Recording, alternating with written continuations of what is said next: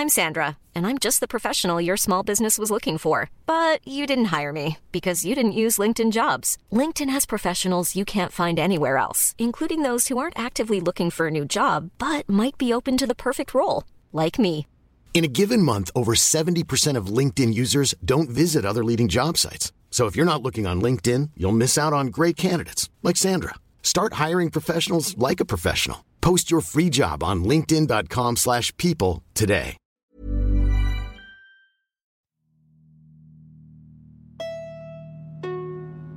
Primo auditeur et auditrice, vous faites un excellent choix en écoutant LMK. J'ai un coussin chien, je déteste les chiens, mais euh, bah, Oh. J'adore les animaux, hein, euh, par ailleurs. Ne m'insultez pas dans les commentaires. Ben, bien sûr que si, Mimi, je fais ce que je veux, d'accord? Oui Je n'ai pas compris ce point dans le podcast. arrête de mettre ma chose préférée et la chose que je déteste le plus dans les mêmes phrases. Quoi? Je pensais vraiment pas que ça allait arriver là, putain Mais ça va pas de me poser une question pareille.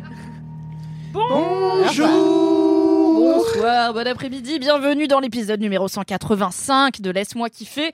C'est incroyable ce qui se passe. Je suis Mimi, je suis toujours rédactrice en chef de Mademoiselle. Et ceci est un épisode de Laisse-moi kiffer un petit peu spécial puisque nous sommes accompagnés par un partenaire. C'est Nextory, une application de lecture en streaming qui propose plein de contenus euh, pour euh, consommer du coup des livres, à savoir des e-books, des BD, des podcasts, des livres audio, énormément de choses. On vous en reparlera bien évidemment au fil de l'épisode et vous pouvez d'ores et déjà retrouver dans la description le lien vers Nextory bien évidemment, mais aussi un code promo qu'on vous détaillera un peu plus tard. Je suis entourée du coup d'une équipe de choc que je vais vous présenter via une petite question de type Yes questionnaire de Proust Oui. délicieuse, mais elle va te plaire, Kalindi Rampel, qui râle en permanence. Qu'est-ce qu'on a fait dit dans oui, dernier putain. épisode que t'as raté? On Mais a en fait, quoi, je sais euh, plus. Non, mais t'étais pas là. euh, au Ah, d'accord. Alors, il faut quand même être transparente. À l'heure où je vous parle, on a tourné le précédent épisode littéralement hier et Kalindi a oublié qu'elle n'y était pas. Cela dit, je me moque de toi et j'ai littéralement déjà oublié c'était quoi la question questionnaire de Proust d'hier. Je peux pas vous aider du coup. Ok, incroyable. C'est pas grave. On va en faire une nouvelle qui sera tout aussi passionnante mais aussi Ah, inoubliable. Attends, celle qu'on devait faire, tu veux dire? Non, celle qu'on a faite hier. Je me rappelle des deux autres euh, que j'ai faites quand j'étais là, mais ça remonte Oui, un peu. hier. Hier, c'était les signes du printemps. Ah oui, c'est vrai. Quel Donc, la signe semaine dernière, vous du printemps écoutiez, euh, voilà, On a fait ça. hier. Oh là là, coup, c'est tu as de plus en échappé à plus ça. compliqué. Kalindi, voilà. Moi, j'aurais été un marron, voilà, je le dis. Un marron. Mais ça sort pas en printemps. automne. Ok, je confonds toujours les deux saisons. Ok, c'est bon, c'est bon, c'est bon. Tu sais que je sais jamais laquelle est laquelle, Mimi, j'ai déjà dit huit fois dans ce podcast. Je ne sais jamais. que je préfère sur toi et que j'oublie tout le temps. Mais oui, parce que c'est une incapacité que personne n'a dans ma vie. Je savais pas que c'était. Je sais jamais printemps si c'est quand ça pousse ou si ça commence à aller moins bien. Bah printemps ça pousse parce que ça commence par un Voilà, peu. automne, ça descend. Ça tombe. Ouais. Automne la pluie tombe. Ah donc moi je suis un marron, mais c'est pas la bonne époque. Ah, ok, je l'ai, je l'ai, je l'ai. l'automne. Eh ben heureusement que t'étais pas là au dernier épisode du coup parce que la question de la semaine est plus adaptée à tes compétences, j'ai l'impression. Tu peux être une fleur de châtaignier du coup? Ouais, voilà, un truc Voilà. comme ça. Non, mais de Eh, façon, belle pirouette. Bravo, bravo Merci. Sophie, bien rattrapée. Du coup, la question Dur. que j'ai pour vous pour cet épisode et en l'honneur de Nextory et de la littérature, c'est quelle autrice ou auteur êtes-vous? Non pas euh, je suis Stephen King ou je suis Agatha Christie, mais plutôt c'est quoi votre style d'écriture? Est-ce que vous êtes du genre à euh, vous devoir vous isoler avec zéro bruit et zéro personne? Est-ce que vous allez dans un petit café pour écrire? Est-ce que quand vous vous lancez sur un article, vous êtes en mode OK, je vais fermer tous mes onglets et mettre un casque de chantier? Ou est-ce que comme moi, vous papillonnez à travers différentes notifications euh, toute votre vie? C'est ça l'idée, tu vois. Hmm. Du coup, je me suis dit, comme Kalindi, tu es autrice, euh, Mathis, tu écris des choses, moi j'écris des choses, toi Sophie, tu écris des choses. On a tous et toutes Non mais c'est une la super capacité question. de répondre à cette question. C'est vraiment super. top. Tu veux répondre Ouais. ou... Eh ben, Moi, je suis une autrice euh, maritime. Moi, s'il n'y a pas de voilier, je ne crée pas. Non, mais en fait, le truc, c'est que cette question, elle est biaisée parce qu'en effet, c'est notre métier à tous dans cette salle, quasiment. Euh, pardon, j'ai dit quasiment, te regardant de manière super méchante, Mathis, pour une raison que je ne m'explique J'ai pas. j'ai pris ça pour le chien. Ruby vrai que écrit son peu. métier est plutôt de rompiche, donc ça va. Donc en vrai, je suis censée, on est tous censés être des autrices polyvalentes euh, qui sommes capables en théorie d'écrire partout. Euh, mais entre écrire, en effet, un article et écrire un roman, une nouvelle ou que sais-je encore, Série de fiction, ou une série, un film, peu importe, je trouve que c'est plus simple d'écrire face à la mer. Euh, et c'est pour cette raison précise qu'en juin, j'ai pris des vacances pour partir en Grèce, là où je vais chaque Attends, été. rappelle quand même que tu as pris des vacances pendant ton congé sabbatique. Tu étais d'ores et déjà en Non, congé là, je parle de sabbatique. mes, de mes Ah, en prochaines juin, là. Là, en juin prochain. Tu repars en Grèce Oui, ça, ce sera l'été. Super. Ça, tu l'as. je L'été, l'ai. il fait beau, tout ça. Enfin, la fin du mois, hein, parce qu'on est quand même au printemps. Ah, euh, c'est le 20, c'est le 20 21. Fête Ouais. de la musique, 21. Je Deux jours après mon saisons. anniversaire, sachez-le. Ah, notez bien. On y pensera. 19 juin, envoyez un DM à Sophie. Vous noterez que je ne connais rien sur les saisons, c'est quand même un peu calamite. Alors que c'est toutes les années pareil, quoi. J'avoue. Ouais, ouais, non, mais ça m'étonne moi-même. Et, euh, et donc voilà, donc là j'ai pris des vacances en juin euh, pour retourner sur mon île grecque et il y a nulle part où j'écris mieux parce que qu'est-ce que je fais? Je vais euh, au restaurant de la plage Akladi Beach qui est juste en bas de, de mon hôtel, enfin de ma de mon Airbnb euh, ou Airbnb euh, comme dirait euh, la concierge d'Alix que je salue au passage et qui dit vraiment C'est le concierge podcasting univers. C'est quoi? Entre ta gardienne, les concierges et le genre Airbnb On va faire un épisode guest avec Ce toutes vos gardiennes. Trop bien Ah, j'ai une gardienne maintenant. Bravo Je lui parle jamais, à part pour lui dire bonjour, et on n'a jamais interagi, donc j'ai pas peur d'elle comme C'est j'ai trop peur de ta gardienne. Mais il faut un podcast qu'on appelle la conciergerie où c'est que des concierges qui parlent parce que vraiment c'est que des gens incroyables, Mais très ouais. désagréables en revanche, mais souvent très très Ça intéressants. dépend, on fait pas de généralité sur nos Franchement, sur les français. concierges, de ce que j'ai vu dans la vie, euh, je généralise. Vrai que voilà. globalement. Not all concierge, mais Mais euh, l'autre Le concierge. Et du coup, je vais dans ce restaurant. En général, je commande une petite salade grecque pour commencer et après des pâtes euh, à l'eau, ouzo et aux crevettes. Et là, je me descends une bouteille de rouge et là, j'écris oh, des choses nullissimes, mais euh, dont j'ai l'impression qu'elles sont géniales puisque je suis saoule. Voilà, c'est comme ça que je suis autrice. Très bien, autrice maritime, mais aussi autrice en état d'ébriété. Euh, la Et- je vérités, oui, autrice, euh, Autrice culinaire. Oui, aussi. Évidemment, autrice gourmande. Autrice gourmande, voilà. Mathis, quel auteur es-tu? Eh bien, je suis un auteur névrosé qui a une deadline et qui euh, s'y met la veille, et, euh, mais qui y arrive très bien. Euh, moi, je, je fonctionne bien dans le sang, le chaos et les larmes à rendre des choses de qualité, euh, comme disent les Belges. Euh, tout Et les Allemands, hein, qualité. C'était la blague. Ah Peut-être ah, que les. Belges aussi disent qualité. Je connais pas assez le flamand. Personne C'est comme sait- les saisons. Mais Les saisons et le flamand, c'est pas tes domaines. Ils parlent quatre langues dans ce pays, c'est insupportable. Qu'est-ce que c'est On que adore ça les Belges, on les embrasse. C'est vrai qu'on les adore. Euh, non, du coup, oui, je suis ça. euh, je je l'ai été sur euh, plein de trucs, euh, genre euh, mon mémoire, typiquement, euh, qui s'est vraiment rendu dans le chaos, mais T'as pas une littéralement. thèse à faire là, ou un truc comme ça cette année? J'ai Une un thèse? Mais bah, t'as j'ai le 50 ans? mémoire euh, une nouvelle fois. euh, À quel à âge on passe une thèse? Je sais, j'étais là, je suis pas sûre que Bah, t'aies en une gros, un bonne doctorat, c'est 2 à 3 ans, je crois, si je dis pas de bêtises, après un master. Donc, euh, t'as genre, je sais pas, euh, 25 ans. 25, 26. Pas, pas 50 quoi. Ok, ouais, t'as les golfs qui se creusent, quoi. Ouais, non, et du coup, voilà, je suis, je suis plutôt ça parce que j'écris plutôt mieux la nuit, beaucoup sur ordi et beaucoup avec euh, de la grosse musique sur les oreilles à fond. Donc, c'est un peu l'idée, voilà, c'est pas. Je suis C'est pas incapable une d'écrire de la pirouette, musique, mais- c'est très bizarre. Ma, soeur, elle a une playlist euh, où elle chope. euh, les seuls trucs qu'elle chope de tout ce que j'écoute, c'est vraiment pour écrire. Elle est en mode, euh, j'écoute des trucs très calmes et mais les trucs que moi j'estime extrêmement euh, trash, euh, violents et vénères parce que globalement on entend vaguement de la batterie à un moment. Mais la vraie question, c'est comment s'appelle ta playlist d'écriture? Parce que j'imagine qu'elle s'appelle pas playlist d'écriture, connaissant ta science du nom des playlists. J'ai pas de playlist d'écriture parce que j'écris pas toujours dans les mêmes moods et que ça me Mm. gêne pas trop d'avoir des paroles tant que c'est pas des paroles en français parce que je peux un peu bah, dissocier quoi. Euh, par contre, j'ai une playlist pour vraiment me concentrer et où j'ai du mal à où j'ai la moindre perturbation euh, qui, me gêne Euh, et ça c'est une playlist qui s'appelle se concentrer à s'en faire exploser les tempes. Je crois que c'est ça le, titre. Ok. Qui est une image de cerveau qui explose, euh, l'espèce de mème là avec Oui. le fond bleu et le cerveau qui est gros flash de lumière et tout. Très bien. Sophie, welcome back déjà dans Laisse-moi kiffer. Oui. Merci. Les auditeurs et auditrices commencent quand même à te connaître, mais ça fait un petit moment qu'on ne t'a pas entendu, donc welcome back. Merci. Euh, donc Sophie, tu euh, travailles à la régie commerciale de Mademoiselle. Voilà, pour celles et ceux qui ne sauraient pas. Et quelle autrice es-tu?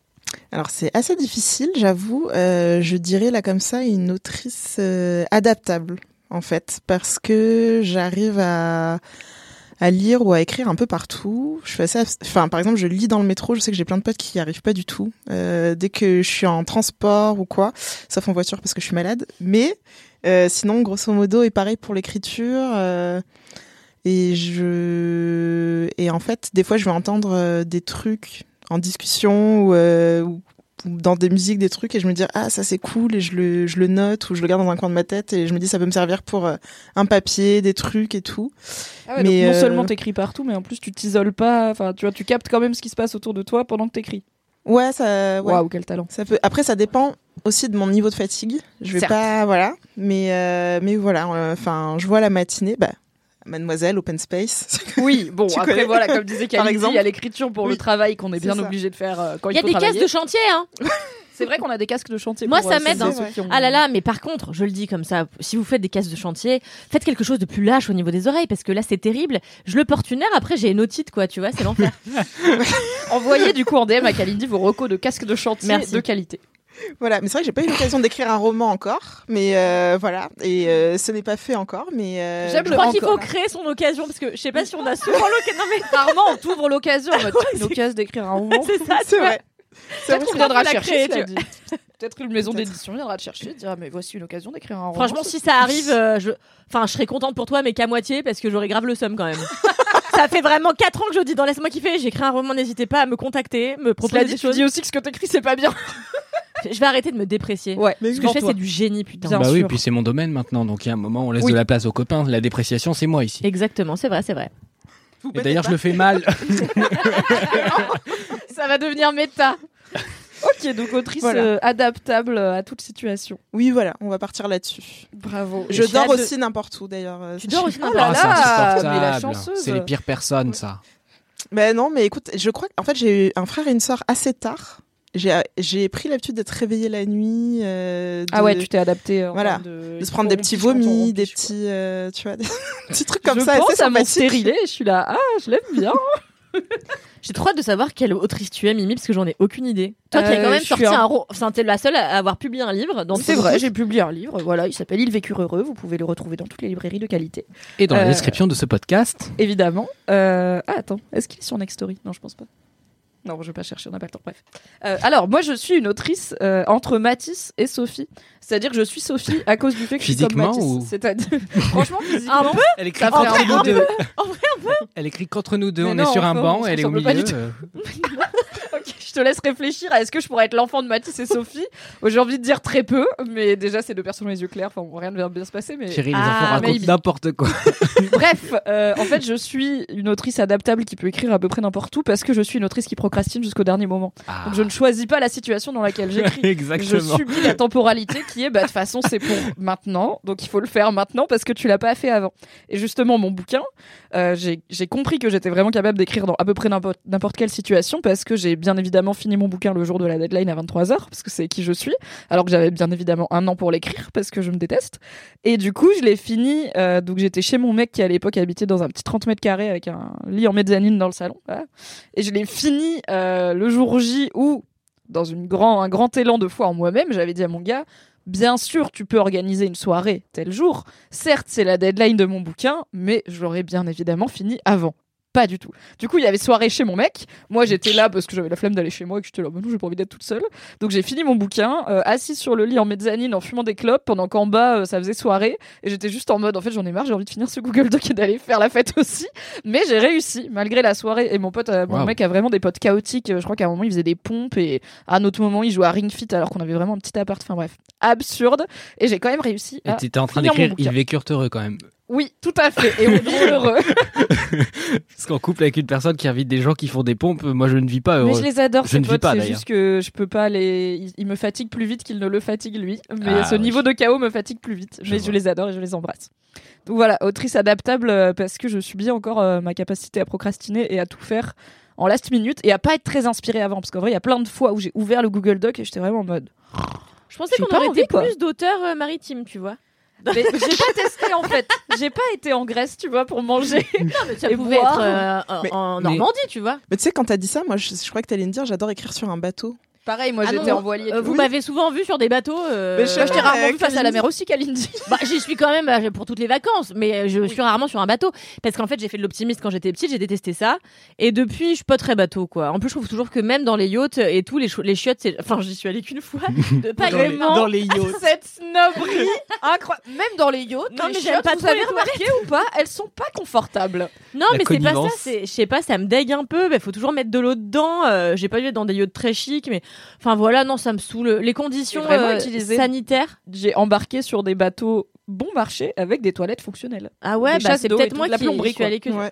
Ouais, non, mais mais, des gros machins, quoi. euh, Non, bah moi des j'ai pas eu à chaque fois, c'était des, des toilettes un peu artisanales. Les yachts avec des toilettes sèches, c'est quand me même. dé- Mais non, c'est pas des toilettes sèches, c'est juste que, tu sais, comme t'es sur un Ouais, tu bateau, mets un seau d'eau dedans, quoi. voilà, pour rajouter un peu. Enfin bon, voilà, petit C'est les aparté. luxe, mais c'est des gens qui n'ont pas de transit. Quoi. Non, mais c'était peut-être pas un yacht, c'était peut-être juste un voilier, je sais plus. Comme dans les camping-cars. Ouais, ou une barque. C'était peut-être une barque. C'était une barque avec des chiottes à la turque, quoi. Écoutez, vous vous ferez votre propre idée sur les chiottes de yacht en allant sur des yachts, puisque nous ne sommes pas en mesure de vous parler trop précisément de ce sujet. Alors, pardon, mais j'ai une question et un jeu de mots. Euh, Ah. Est-ce que vous êtes team, on reste sur l'univers maritime, team premier jet? Voilà, vous l'avez à la maison? Ah. Merci. Le jet, le jet d'eau. Ah putain, j'étais Le sur le G20 G également. l'oiseau, j'étais là, peut-être Euh, c'est- pas un oiseau marin le G, bref. Non. La vie Waouh. n'est pas Hunger Games. Ok Mais non, mais du coup, j'a- j'avais une vraie question. Euh, Ah. Est-ce que vous êtes team premier jet ou est-ce que vous êtes team à réécrire beaucoup en Ah bah mon écriture gars, t'as vu comment je procrastine Heureusement que je suis team premier Ouais, G parce que j'ai pas le temps de retravailler derrière. J'ai jamais fait de brouillon de ma vie. Ah, parce vois. que moi, je procrastine, mais je suis team pas satisfait, tu vois. Ah mais moi je me relis pas, je suis là. Ah ouais. ça part. Oui oui, j'ai confiance en mes capacités. Non mais parce que sinon, tu vois, le mieux est l'ennemi du bien. C'est comme quand tu te t'essayes de t'égaliser la frange et qu'à force de remonter un côté puis l'autre, tu finis, tu sais, en tonsure de moine. Bah du coup c'est pareil avec ce que j'écris. Si je me relis trop, je vais juste essayer d'améliorer un truc qui est déjà pas mal et je vais le casser en essayant de. Ouais. le- Je pense que ça, c'est pas valable pour la fiction. Après, j'en sais rien. Moi j'en Peut-être écris que. pas encore, mais j'en écrirai bientôt euh, puisque je vais écrire le jeu vidéo Game of Thrones Et oui. euh, qui s'appelle Mondes c'est intéressant de savoir. Oui. euh, fiction versus pas fiction. Ah bah Euh, ça si m'inquiète beaucoup. Tu hein. dois retravailler tout le temps ou si tu, tu fonctionnes aussi comme ça pour euh, genre d'un coup.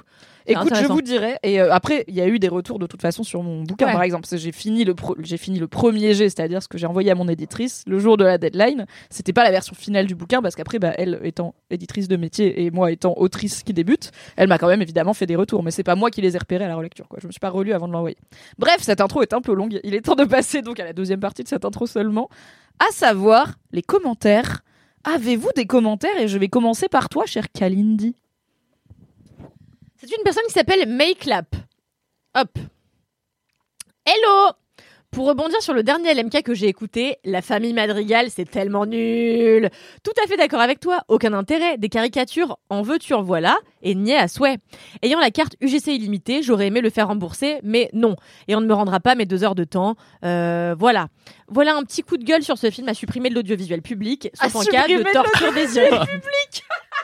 Les gens Je sont suis bien d'accord hein. avec toi, Makelap, merci beaucoup. J'adore ce commentaire qui dit juste Vous voyez, il n'y a pas que moi. Exactement. Ah oui, j'ai pas remis en contexte. La famille Madrigal, c'est évidemment euh, pour le film Encanto de Disney, Encanto. qui est vraiment pas bien. qui est très bien selon d'autres personnes. Voilà, vous écouterez. Laisse-moi kiffer. Il paraît que la musique de ce film a surpassé euh, celle La de Reine des Neiges ouais. Ouais. Mais je la trouve. La pas. famille Madrigal Ouais. Bon, vous écouterez euh, l'avant-dernier épisode de Laisse-moi kiffer si vous voulez entendre Kalindi râler dessus. Mathis, as-tu un commentaire? Oui, j'ai un commentaire et j'ai un commentaire qui ne m'est pas directement adressé parce que je l'ai pioché sur le compte euh, LMK parce que bon, les gens nous écrivent donc autant qu'on leur réponde. Euh, c'est une personne qui s'adresse à Kalindi. Euh, Salut les LM kiffeurs, j'ai pensé à vous aujourd'hui en lisant le dernier numéro d'Info Le Valois. Voilà, déjà je vous laisse digérer cette information. Déjà, cette phrase, cette intro est incroyable. C'est le meilleur magazine. Exactement. 8 mars oblige, une page est consacrée aux Levalloises célèbres. On n'y trouve aucune trace de la mère de Kalindi, smiley un peu circonspect. Par contre, j'ai appris que Madame Soleil est enterrée dans ma ville. Ça compte comme une anecdote de star? Oui. À part ça, continuez le bon boulot, c'est super. Voilà, c'était de Sémile euh, Pellinoglu. Eh bien, bientôt, prochain 8 mars, dans les femmes célèbres de Levallois, il y aura une Ramphel. Toi On ou ta espère. mère, je ne sais pas, mais une des deux. J'espère. Voire les deux. Incroyable. Ah, il y a Josh Jonathan dans les euh, Levallois célèbres parce que du coup, elle nous a mis un screen de la contre, C'est page. vraiment les Levalloisiennes. hein. Ah la vache Bah, je sais pas, c'est le Info Levallois, le magazine Non, non, mais c'est parce qu'elle, elle l'a écrit Levalloise, mais c'est vraiment Levalloisienne. hein. Je- J'ai vraiment Très bien. vécu 22 ans là-bas. C'est vraiment Non, non, c'est Levalloisienne. Levalloisienne, c'est peut-être moi qui ai mal lu son oui, truc. je pense.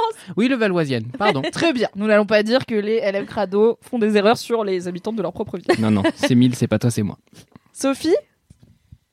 Ça fait longtemps que tu n'es pas venue, donc je t'en voudrais pas si tu n'as pas de commentaires. Mais je te vois scroller, je suis là. Oh, Est-elle si pro?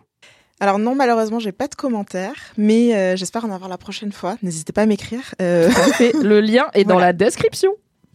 voilà, je suis disponible, je vous réponds. euh, N'hésitez pas. Go follow, bien sûr. Elle dit ça d'un air sage, mais elle est en larmes, en vérité. Bien sûr, le cœur est brisé. Alors, moi j'ai des commentaires informatifs, car souvenez-vous, dans l'épisode précédent, j'ai mentionné le fait que euh, comme je suis une personne anxieuse, il y a des choses que j'arrive pas à faire parce que j'arrive pas à me représenter comment l'interaction va se passer et ça me bloque. Bref, par exemple, je n'arrive pas à aller à la mercerie euh, faire un ourlet à mes pantalons parce que je cogite trop sur est-ce qu'il faut que j'y aille avec mon pantalon sur moi et du coup, mais bon, du coup, ça veut dire qu'il faut que j'enlève dedans et je lui donne donc il faut que j'aille avec un autre pantalon. Est-ce qu'il faut que j'y aille avec un autre pantalon et mon pantalon pas sur moi, mais du coup, comment il saura où est-ce qu'il faut faire l'ourlet et après je tourne dans ma tête et je panique. Bref. Et du coup, les LM kiffeurs et LM kiffeuses m'ont très gentiment expliqué comment se passe une interaction à la mercerie afin que je puisse y aller sans avoir peur. Voilà, merci d'être tolérant et tolérante envers mes petits blocages. Et je tiens à dire que il y a quand même une personne qui. Oui. Alors, je vais vous lire deux. Le problème, c'est que trois personnes différentes m'ont dit voilà comment ça se passe à la mercerie et les trois disent pas la même chose. Donc, merci de vous mettre d'accord. Mais on a d'abord Ator Mythologie qui me dit Salut Mimi pour ta question mercerie dans le LMK. Je voulais juste te dire que les merceries et petits couturiers ont en général, en tout cas tous ceux que je connais, une sorte de cabine d'essayage. Donc si tu as un doute, au pire rentre pour demander. La plupart sont adorables et aiment vraiment ce qu'ils font. Personne ne te demandera de te mettre toute nue dans la boutique, ça choquerait les mamies. Je te déconseille de pré-marquer l'ourlet avec les épingles chez toi. Ça ne sera jamais aussi bien que quand c'est un professionnel qui le fait. Et je parie que la personne à qui tu demanderas l'ourlet te fera mettre le pantalon dans la cabine pour le refaire de toute façon. Et la personne me dit Je suis aussi une paniquée des interactions sociales. Le marché est ma hantise, mais tu peux le faire. Force et courage. Et ça m'a fait penser que pendant très longtemps, je n'allais pas faire le marché parce que j'étais aussi paniquée des interactions sociales du marché que je ne comprenais pas. Mais je me suis forcée car j'adore bouffer. Et ça, ça a payé. Donc, ça, c'est la première take. C'est bien sûr, tu y vas, il y a une cabine, tu enfileras le pantalon sur place, ils, marqueront l'ourlet pour toi et tout. Et ensuite, il y a Trust Me, I'm an Alchemist qui dit sur le forum Mademoiselle, pour les ourlets Mimi, tu as trouvé toute seule, donc elle me dit l'inverse, comme quoi il suffit de se faire confiance. Si tu ne veux pas te blesser, utilise des épingles à nourrice. Euh, tu peux les garder quand tu achètes des fringues neuves ou en friperie qui parfois en ont sur l'étiquette. Pas besoin de faire l'ourlet sur les deux. Donc en gros, elle me dit mets le pantalon chez toi, marque l'ourlet là où tu veux, fixe-le avec une épingle à nourrice sur une seule jambe. De toute façon, ils vont faire la deuxième pareil. Et euh, les gens de la mercerie euh, sauront, c'est leur taf de retoucher des trucs. Donc elle, elle me dit fais-le chez toi, et l'autre personne me dit fais-le là-bas. Et il y a encore une autre personne qui m'a dit non, il faut y aller avec le pantalon sous le bras et tout. Donc mettez-vous d'accord. Mais merci en tout cas de m'aider. Peut-être que chaque mercerie a sa propre méthode aussi. C'est oui, mais du coup, moi ça s'annule. Après, j'y n'irai jamais du coup. Ah oui, d'accord. Non, mais je vais juste finir par rentrer dans une mercerie et dire bonjour, j'ai un pantalon qui a besoin d'un ourlet, comment ça se passe? Et Bah ce oui, sera voilà. Oui. simple en fait, mais Tu fais des l'anxiété balises. sociale Ça va n'est pas très Ouais, logique. et toutes les merceries n'ont pas. Parce que des fois, c'est des petits endroits. Y a pas Ouais, le truc des de cabine. cabines, Ouais, j'étais voilà. là. Alors, peut-être ça dépend des Ouais. villes, mais à Paris, vu le prix des loyers, j'ai pas l'impression que tout le monde a la place Ouais. d'avoir une cabine d'essayage. Vu que j'ai même fait des friperies géantes où il y avait zéro cabine, et si tu veux un pantalon, euh, fous-toi en culotte dans les rayons, quoi. Donc, euh, Mais il se trouve que mon mec m'a offert quand même à Noël un pantalon cargo en velours qui est incroyable. Ça n'a pas de sens comme ça, mais il est incroyable, juste beaucoup trop long, donc je vais finir par me motiver à aller en mercerie afin de pouvoir le porter au moins une fois dans ma vie quand même. Ou mettre des talons. Les deux Non, représentent une je fais anxiété. pas ça. Non, non, c'est je- ça c'est pas une anxiété les talons, c'est un, c'est choix de un confort. choix de vie de ne pas faire ça, de ne pas m'infliger ça. Genre j'ai essayé, j'étais là, oula, ça fait très mal ces conneries. Du coup, c'est non. Ok, c'est l'heure de l'anecdote de Star, une anecdote de Star qui m'a été envoyée par Morgane sur Instagram. Elle me parlait d'autre chose et elle me dit si jamais tu veux une anecdote de Star, j'en ai une. Alors, je suis je veux toujours une anecdote de Star, sachez-le, ne me proposez pas, donnez-la moi. Elle me dit qu'elle est guide sur les food tours de No Diet Club à Lille. No Diet Club, rappelez-vous, je vous en avais parlé dans LMK il y a longtemps, dans le monde d'avant. C'est des euh, food tours où du coup, bah, on, on sillonne une ville en mangeant énormément de bouffe grasse. C'est vraiment super. Et euh, donc Morgane me dit, dans un des restos, nous étions à l'étage où il y a les toilettes, et là arrive un grand mec avec sa petite fille. Moi, je le reconnais tout de suite parce qu'en bon lillois, on le croise souvent. Et j'avais avec moi des lillois, des non-lillois et des néerlandais. Les lillois captent qui c'est. Les non-lillois voient vite fait qui c'est. Mais j'ai dû expliquer à des néerlandais en anglais qui était Camini et ce qu'était Marly Gaumont. ce qui est mon anecdote de star préférée, franchement. très bien. C'est très bien, bien sûr, on embrasse Camini. S'il veut venir dans Laisse-moi kiffer, qu'il n'hésite pas, ça me ferait très plaisir. Et on a, pour terminer, un petit message Ouais, ça fait longtemps. boubou, message réré, message Bourré. bourré, envoyé par Éléonore. Et pour rappel, prenez soin de vous, l'abus d'alcool est dangereux pour la santé. Et vous verrez que c'est des bouts de. Et- pardon, et vous verrez que c'est des bouts de, de messages bourrés parce que tout simplement ce message durait 6 minutes. Ah, c'est donc, donc un message de je 6 l'ai un peu minutes coupé. remonté par Mathis. Merci ouais, Mathis. j'ai essayé de réduire un peu la, la chose. Désolé, Eleonore. Allez, ça part. Coucou, laisse-moi kiffer. Je m'étais dit que je pourrais jamais être assez bourré pour faire un message, mais là, je suis à Lille. Genre, c'est cool comme ville et tout, et j'ai passé des trop bons moments. Et franchement, genre là, je suis à Lille, mais Et je suis en agroalimentaire et du coup là c'est une des premières soirées parce que j'étais en, pas en échange mais je travaillais et tout. Et genre je suis trop contente de pouvoir faire un message. C'est une des premières soirées que je fais euh, cette année. Et vraiment vous êtes une team de malades. Genre j'ai commencé à écouter Laisse-moi kiffer un peu tard.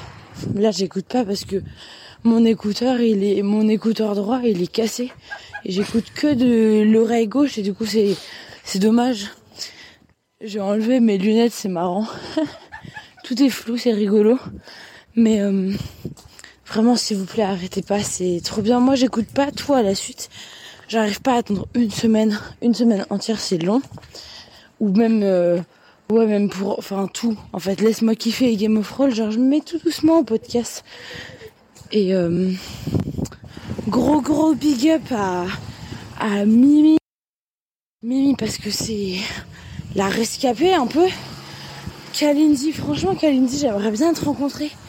T'es une personne tellement euh, genre un peu incroyable, je trouve. On dirait, enfin, c'est un peu euh, incroyable de se dire que t'es une vraie personne. C'est trop marrant. Et genre, Aïda, elle me fait trop rire avec ces trucs juste de gauche. Et après, il y a toujours plein de nouveaux invités. Et je dois vous dire que même, genre, j'avais écouté tous les Laisse-moi kiffer, j'étais à l'heure, genre, en, et tout. Et après, j'ai arrêté et j'attends un peu pour avoir plein de Laisse-moi kiffer à écouter à la suite. Parce que c'est ça que je préfère, écouter à la suite et me taper des barres de rire. Vraiment. Et j'attends mes nouveaux écouteurs pour me taper plein de barres de rire. Donc merci. Vous, vous êtes des bestes, vous êtes les, les meilleurs. Laisse-moi kiffer. Je vous aime. Trop bien. Meilleur message, Et merci. ça, c'est la version coupée. Hein. Ouais, en vrai, je me sens un peu chanceuse d'avoir accès à la version longue parce que c'est incroyable, mais 6 minutes c'était un peu long quand même pour vous. Comme N'hésite pas à mettre tes lunettes quand tu te balades. hein. Oui, Ça alors, Eleonore, quand t'es bourré et que tu te balades dehors, maybe, n'enlève pas tes lunettes pour dire c'est rigolo, tout est flou. tout sera flou anyway, a priori, donc garde-les quand même, c'est plus sûr. Merci beaucoup pour ce message, Eleonore. Je ne sais pas quand tu, l- quand tu l'entendras dans Laisse-moi kiffer, puisque tu attends d'en avoir plusieurs d'avance. Ce que je trouve impressionnant, mais ça dure quand même plus d'une heure, c'est quand Bah, même. si tu trouves que en plus une semaine d'attente c'est long, si tu dois attendre genre deux mois pour avoir huit épisodes de Laisse-moi kiffer, c'est long. Hein. grave. Mais j'aime ce self-control. Ouais, c'est bravo. C'est l'heure de passer au sel de ce podcast, à savoir Le jingle. les kiffs. Et donc, le jingle, bien sûr. Jingle, c'est pas celui de Cédric là. Encore putain. Jingle Fini de rire avec vos putains de digressions. C'est l'heure de taper dans le fond Car le temps c'est du pognon. Ah ouais Fini de rire et de dire des trucs au pif C'est l'heure de lâcher vos kiffs. C'est l'heure de cracher vos kiffs C'est maintenant. C'est l'heure, c'est l'heure C'est l'heure de lâcher vos kiffs Pour en faire des mêmes en gifs C'est l'heure c'est l'heure, c'est l'heure, c'est l'heure de lâcher vos kiffs du ouais. Waouh, merci, Valentin. Donc, comme je l'ai dit dans l'intro, on fait un épisode un petit peu à thème, puisque, en l'honneur du partenariat avec Nextory, le service de streaming de littérature, nous allons tous et toutes vous parler d'héroïnes de la littérature qui nous ont marqués, touchés, et vous expliquer pourquoi. Et je vais te donner la parole, Sophie, pour ouvrir le bal. Waouh, je me sens Waouh.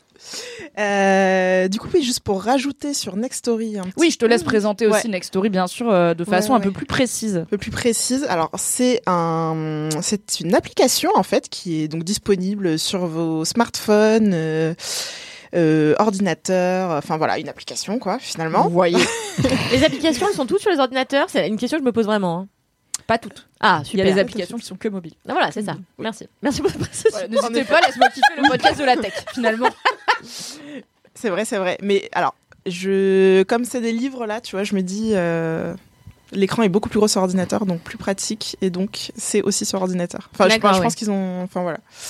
Je confirme pour le coup, c'est utilisable sur ordinateur. Oui, voilà. D'autres questions sur les supports techniques? Vous au fond à droite là-bas. Au pire, on va au quatrième étage voir les geeks du Mado C'est ce que j'allais dire. étage. Voilà, on leur Mais demande. Je leur ai demandé un téléphone là plusieurs fois l'autre jour et tout le monde m'a dit non, c'est fou. Non mais moi aussi j'essaye de gratter un iPhone ou un aspirateur robot, bah je veux ni l'un ni l'autre. Ils ont des aspirateurs? La rumeur Incroyable. court. La rumeur court, mais après on va dire que je crée, je crée des problèmes. Mais du coup, oui, Next Revenons à Next Story. Ouais, c'est un service, donc, enfin, parce que c'est vraiment, enfin, pour moi, c'est vraiment un service qui permet de démocratiser la lecture. On a accès quand même à 250 000 titres, donc euh, de tout genre, des BD, des romans, euh, des essais, des nouvelles, euh, voilà. Et même de la presse. Oui, même de Ah, il y la a même presse. de la presse Oui. Ok. Vraiment, il y a vraiment, vraiment beaucoup de choses. C'est, ça peut intéresser tout type de lecteur. Voilà, donc euh, allez-y, que vous soyez des petits lecteurs, grands lecteurs, euh, je pense que vous trouverez votre bonheur. Euh, et en plus, vous avez droit, avec la formule premium, à un livre audio par mois. Parce que oui, il y a une formule premium Nextory, et sachez que nous avons un code promo pour ça. Euh, le code Dans promo- la description, vous aurez toutes les infos, mais Sophie va vous les dire. Alors, pas besoin de prendre un carnet et un stylo, vous pourrez les retrouver dans les notes du podcast. Courez Prenez un crayon et un parchemin Pardon. La clepsydre Désolé. Le code promo est tout simplement LMK et il vous donne accès à Trop six classe. semaines à l'offre Premium Nextory. Et dans cette offre, vous aurez euh, e-book, euh, BD, presse en illimité et un audiobook par mois pour seulement 11,99€ par mois. Et c'est valable jusqu'au 31 mai. Trop à cool. fait. Voilà.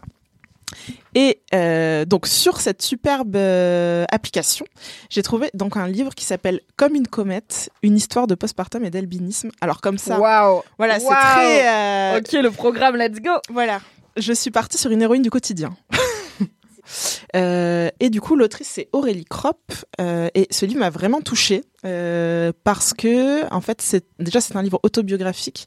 L'autrice est illustratrice et c'est elle donc qui a voilà, elle a fait tout le livre, elle a fait les dessins, les textes. Enfin voilà, c'est très top. Enfin c'est super. Et en fait, ça a été fait dans un but précis, c'est d'avertir les futures mamans ou potentiellement même les femmes en général, euh, des moments difficiles, violents, de solitude et parfois de honte qui sont ressentis euh, pendant la grossesse, euh, après la naissance et même quand on est maman et qu'on se retrouve des fois un peu seul.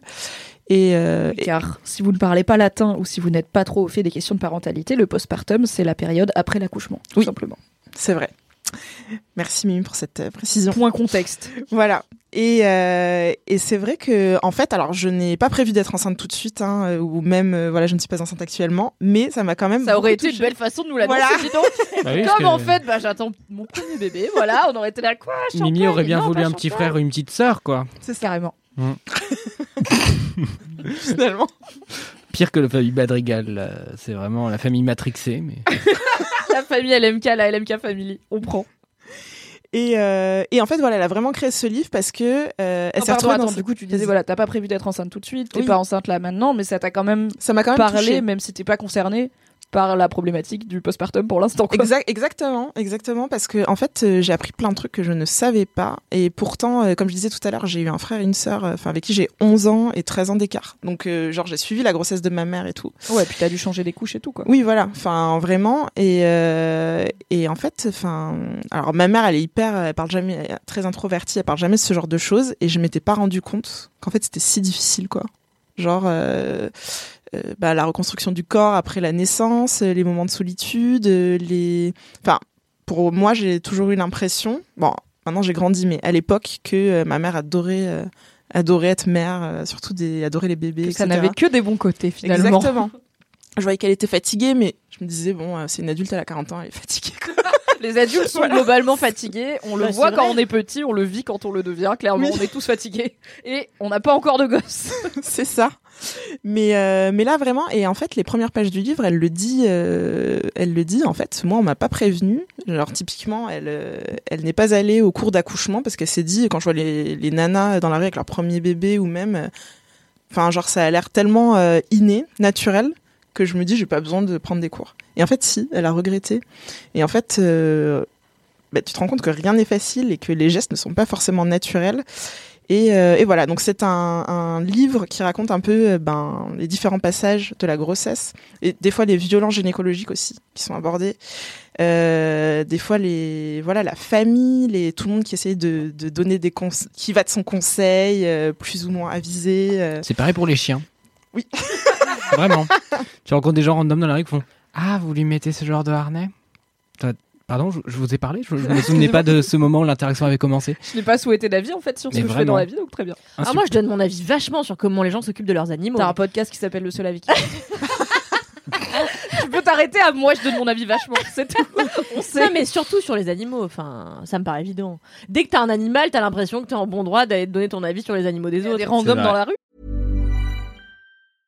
Hiring for your small business? If you're not looking for professionals on LinkedIn, you're looking in the wrong place. That's like looking for your car keys in a fish tank. LinkedIn helps you hire professionals you can't find anywhere else, even those who aren't actively searching for a new job but might be open to the perfect role. In a given month, over 70% of LinkedIn users don't even visit other leading job sites. So start looking in the right place. With LinkedIn, you can hire professionals like a professional. Post your free job on linkedin.com/people slash people today. Bah après, moi je parle à tout le monde dans la rue dès que les gens ont un chien ou whatever. Non mais c'est vrai, dès que les gens ont un chien, disons que les gens, dès que je vois un chien, je suis là gentil, gentil. Oui, Et mais du ça, coup, ça les va. gens, les Là, gens tu parles au naturellement chien. s'arrêtent. Et après, euh, j'ai souvent des Car il interactions. s'inquiète pour toi, c'est normal. Car sinon tu dis bonjour et tu cours. C'est vrai. On dirait que je fais un AVC, c'est pas faux. Voilà. Ah, c'est peut-être le chien qui s'inquiète, quoi, qui regarde le proprio en mode attends, on se pose parce que là, il y a un truc. L'autre jour, j'ai vu deux Shiba et vraiment, j'ai commencé à être là bonjour, bonjour, bonjour, bonjour. Et les Shiba me regardaient avec tellement de jugement et genre ils se regardaient entre eux, tu vois. Et genre ils faisaient tout pour pas croiser mon regard. Genre, cette personne va nous faire disparaître. Bizarre, voilà. Non, merci madame. ok, donc. Euh, oui, donc voilà, je disais ce bouquin aborde la grossesse, donc tous les bons aussi moments, même si au final euh, elle pensait que ça allait bien se passer, ça ne se passe pas si bien que ça, euh, parce qu'elle est voilà, Bah, on n'est est jamais sûr. hein, voilà. Qu'est-ce que le corps va faire C'est toujours un peu la surprise. C'est ça, exactement. Et euh, elle se rend compte aussi que en fait, euh, l'équilibre vie professionnelle, euh, vie de maman, en fait, enfin, on demande aux, mam- aux mamans, de, de- enfin, aux femmes de devenir maman, mais on leur laisse pas le temps de l'être. Enfin. Le temps de travail n'est pas du tout adapté. Et même une fois que son petit euh, naît, c'est hyper compliqué. C'est forcément elle qui doit aller le chercher le soir. Enfin, des choses comme ça. Ça aborde vraiment euh, cet équilibre-là Elle est aussi. la personne, son travail, c'est d'être autrice ou? Euh, c'est une illustratrice à l'origine. Ok, d'accord. qui a qui en fait avait commencé à écrire à- qui écrit qui fait des livres pour enfants à l'origine et en fait quand ça ça lui est arrivé elle a dit bah en fait elle a dit euh, bah, moi je veux faire passer je veux dire tout ce qui se passe en Oui, fait oui, oui. pourquoi? Parce qu'en fait c'est un peu un secret de polichinelle on dirait euh. Bah, c'est très tabou, je pense, Ouais. la réalité, les, les aspects plus négatifs de la maternité, notamment parce qu'en plus, il y a cette idée de les femmes, euh, il y a l'instinct, le mythe de l'instinct Mmh. maternel qui est encore euh, solide, malheureusement, qui est, rappelons-le, quelque chose qui n'existe pas.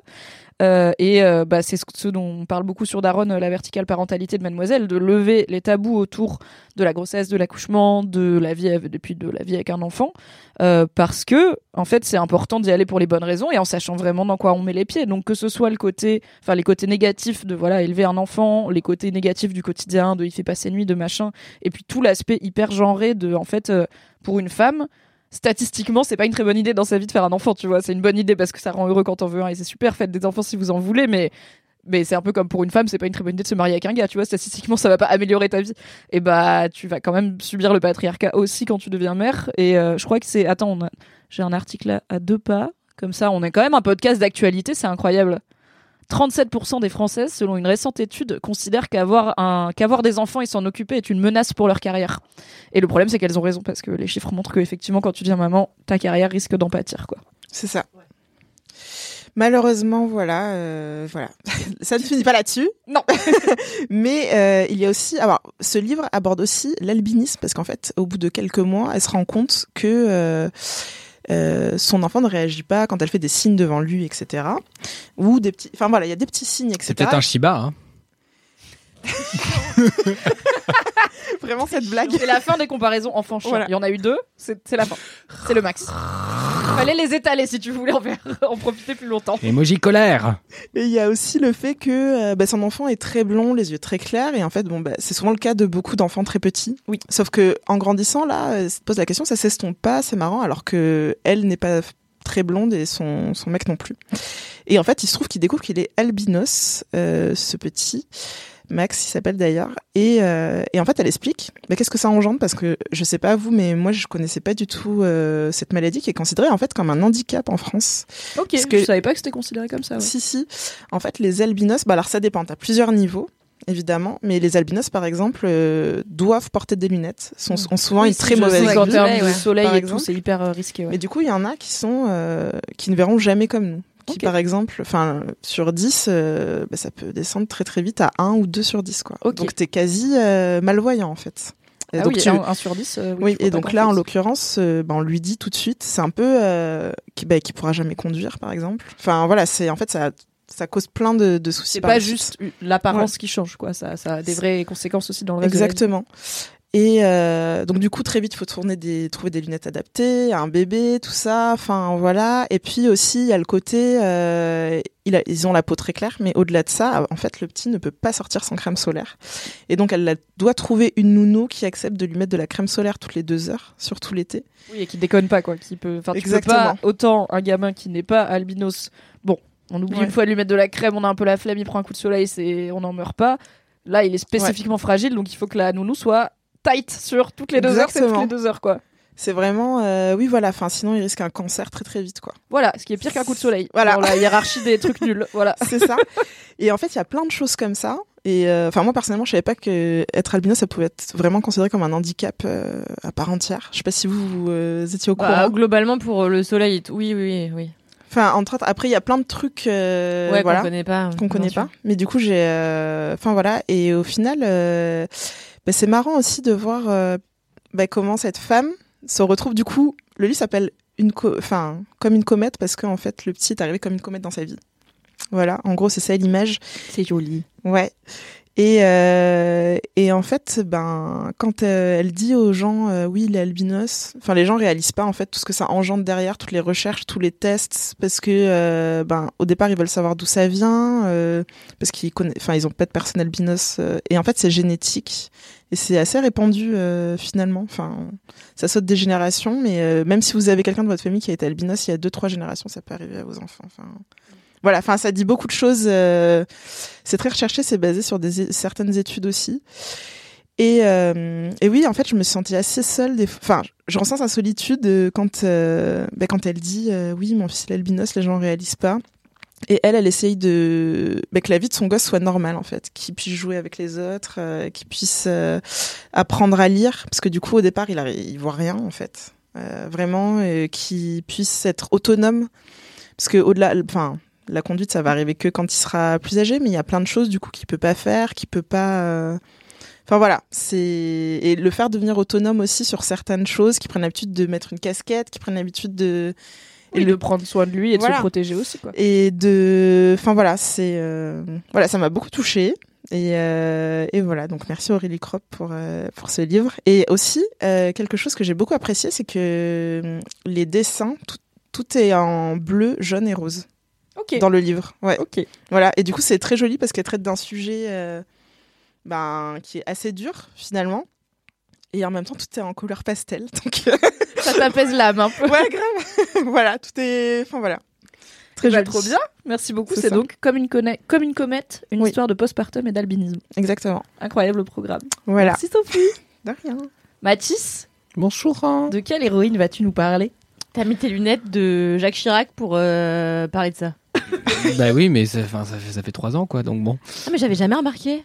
Non, mais je les mets pas tout le temps. Je les Ah oui, d'accord, oui, je les ça. mets plus devant mon ordi en général. C'est juste que là, je les avais sur les. Bon, on s'en fout, non? Attendez, Oui, mais c'est pas grave. c'est pas faux. Euh, tatala. Oui, du coup, mon kiff part dans mon héroïne, tout simplement, c'est euh, Annie Ernaux. Et euh, ce qui est pratique avec Annie Ernaux, c'est que c'est aussi l'autrice. Et c'est ça qui est intéressant. Euh, je vous avais parlé il y a quelques épisodes d'Édouard Louis qui s'écrivait beaucoup et qui écrivait beaucoup son trajet de, enfin, sa trajectoire de transclasse. Bon, bah là, on est sur euh, quelqu'un qui a un parcours similaire. Simplement, c'est pas du tout la même génération puisque Annie Ernaux aujourd'hui a à peu près 81 ans. Euh, et je, dis pas ça en mode faux, hein, elle a vraiment 81 ans. Euh, ce que j'aurais pas cru d'ailleurs. Et c'est quelqu'un qui, comme euh, Édouard Louis, a beaucoup cherché à écrire son parcours, mais aussi le réécrire et la mémoire, ça la travaille beaucoup. Et en plus, c'est quelqu'un qui a une vraie réflexion sur la façon de, livrer cette parole-là. C'est quelqu'un qui essaie d'avoir un style très très épuré. On parle souvent d'écriture blanche ou d'écriture plate. C'est des termes qu'elle utilise elle-même.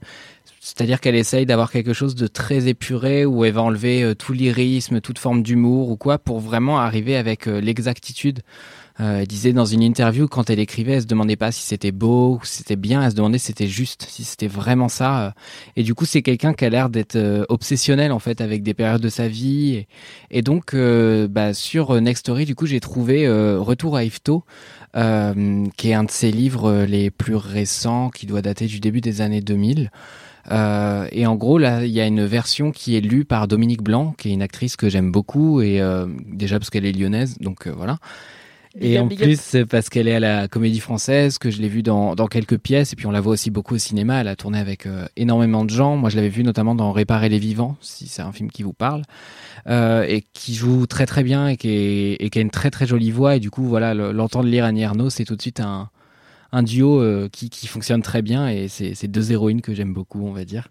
Et Annie Ernaux, en fait, à chaque fois, est l'héroïne de sa propre histoire, euh, mais sans euh, comment dire, avec une forme d'humilité où en fait à la fois elle va décrire ce qu'elle pensait, ce qu'elle ressent, etc. Mais sans se mettre en scène entre guillemets, dans le sens où en fait c'est vraiment comment restituer un environnement social autour de soi dans un récit à la première personne, quoi. Et c'est vraiment ça qui la travaille. J'ai pas compris. Je suis désolée. Comment restituer un environnement social autour de soi dans un récit à la première personne? Je suis là, je dis cette phrase, je comprends tous les mots séparément. J'ai compris tous les mots, j'ai bien compris, merci. Mais je sais pas ce que ça veut dire. Comment, en gros, euh, tu arrives à en, en écrivant ton propre parcours à dire beaucoup de choses de la société dans laquelle tu as grandi? D'accord. Voilà. Sortir du cas individuel pour aller au macro et au systémique. Exactement. Il a compris. Si vous voulez, on fait tout le reste du podcast avec des synonymes, on y va. hein. Franchement, j'ai dormi On- 3 heures cette nuit. Il faut quand même le dire. Donc peut-être que cette phrase était limpide et que juste mon cerveau ne marche pas. Non, non, non. non. Qui est là. Non, t'as bien fait de demander parce que c'était chaud. Non, je, je suis une personne qui porte du velours côtelé, voilà, on peut le dire.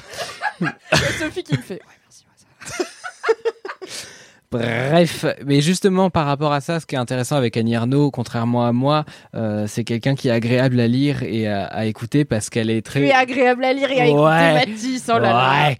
Euh, parce qu'elle est justement très compréhensible, très accessible et elle permet de comprendre euh, en fait en une phrase ou en un paragraphe les enjeux d'une situation. Ce qui fait que quand elle parle, par exemple dans l'événement, euh, qui est un livre dans lequel elle parle de son avortement, euh, bah de concrètement comment elle se sent à ce moment-là, euh, c'est-à-dire à une période avant que ce soit légalisé, euh, dans un milieu où elle a pas du tout les clés, il n'y a pas euh, papa qui connaît un médecin qui peut faire ça un peu en douce, à chercher euh, bah, une faiseuse d'ange euh, quelque part dans, dans Rouen un peu en panique. Ben voilà, quand elle l'écrit, vraiment, en fait, ça devient concret et on n'a pas besoin d'avoir un rappel de la jurisprudence sur 15 ans euh, et avoir euh, des termes euh, vraiment euh, galvaudés, etc. Comme moi, je les utilise pour vous perdre.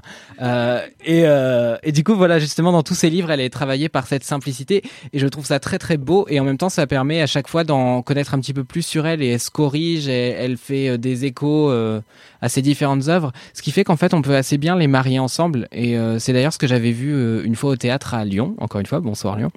Euh, Bonsoir Lyon. oui. Hi Lyon. il y avait une pièce qui s'appelait Le Katsu, qui mélangeait trois pièces d'Annie Ernaux. Alors je pense qu'il va m'en manquer une, évidemment, parce que c'est toujours comme ça. Je crois qu'il y avait la, la place, les armoires vides, et peut-être la femme gelée, mais je suis pas sûr. La femme gelée qui est du coup sur sa mère, euh, qui est une très très belle expression d'ailleurs, mais c'est un peu l'idée de quelqu'un qui ne peut pas s'accomplir, qui est un peu gelé dans son ascension ou dans son envol.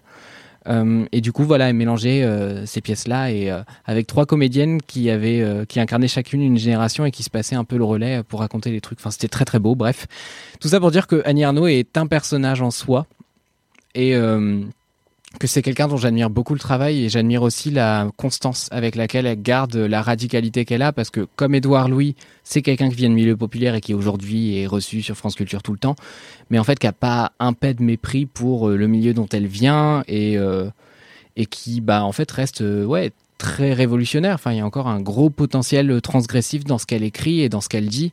Euh, il y a une, interview de Libération qui est beaucoup revenue, euh, enfin, en tout cas sur mon feed Twitter récemment, où euh, il prenait des citations et vraiment il y a des questions euh, où, enfin, elle est, elle est encore bien virulente pour une meuf de 81 ans, tu vois. Je sais plus, je sais plus ce qu'il lui demande exactement. Je me demande s'il lui demande pas.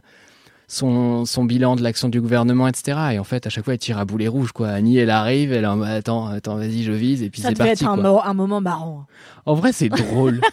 c'est oui, drôle de lire une go de 81 ans qui, a, qui a plus de potentiel de transgression que beaucoup de gens de, de ma génération, en fait. Ouais, tout simplement. Donc voilà pourquoi c'est mon héroïne, Annie Ernaux, et notamment dans Retour à Yvetot, qui du coup est une petite ville de Normandie euh, où elle a grandi. Voilà. J'avais jamais entendu parler de cette ville. Mais non, il n'y a, il y a pas grand-chose à Yvetot. Même moi, je connaissais pas, d'ailleurs, parce que c'est la Haute-Normandie que je connais très peu, en fait. Et, euh, et puis en plus, parce que vraiment, il n'y a rien, quoi. Enfin, J'ai jamais entendu tout parler de cette dame truc. de ma vie. Annie J'ai l'impression d'être un culte, mais du coup, euh, ça donne très envie. Bah, on en a beaucoup parlé à cause de l'événement parce que c'est sorti en film euh, récemment. Oui, oui, oui, euh, bah, l'événement, du coup, je vois Bah, Moi, photos. c'est comme ça que j'ai le- euh, L'adaptation d'Audrey Diwan, du coup. Elle est incroyable. Oui, bah, Euh, pas- et il y a Passion simple aussi qui a été adapté il y a pas très longtemps, qui est aussi d'Annie euh, qui est un roman dans lequel elle raconte euh, sa liaison avec un homme qui, je crois, était marié. Euh, Shocking.